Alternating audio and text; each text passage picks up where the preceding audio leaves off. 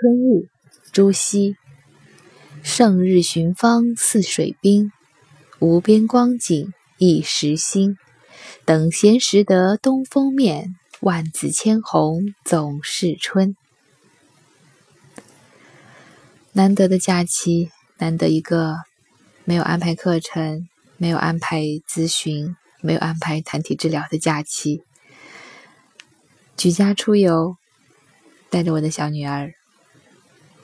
走在这无边的春光里，让我蓦然的就想起了这一首：“等闲识得东风面，万紫千红总是春。”在这样难得的好天气当中，在这样的一个本应雨纷纷的清明时节、清明小长假当中，竟然可以寻得一天是有暖暖的阳光。真的让我们全家都心情大好，看着女儿在草坪上奔跑的样子，我的心也跟着融化。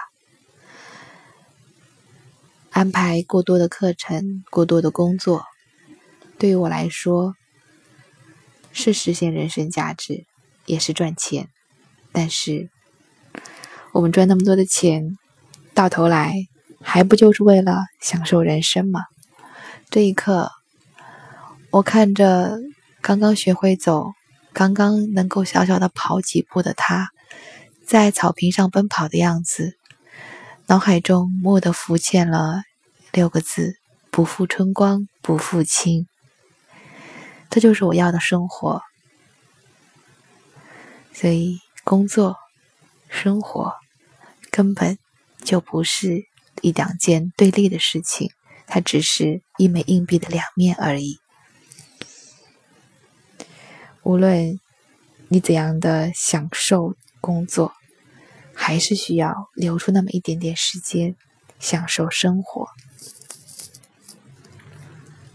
在这样的盛日，带着他一起寻芳，虽然不是在泗水，但是我们此刻在黄山，真的是无边光景。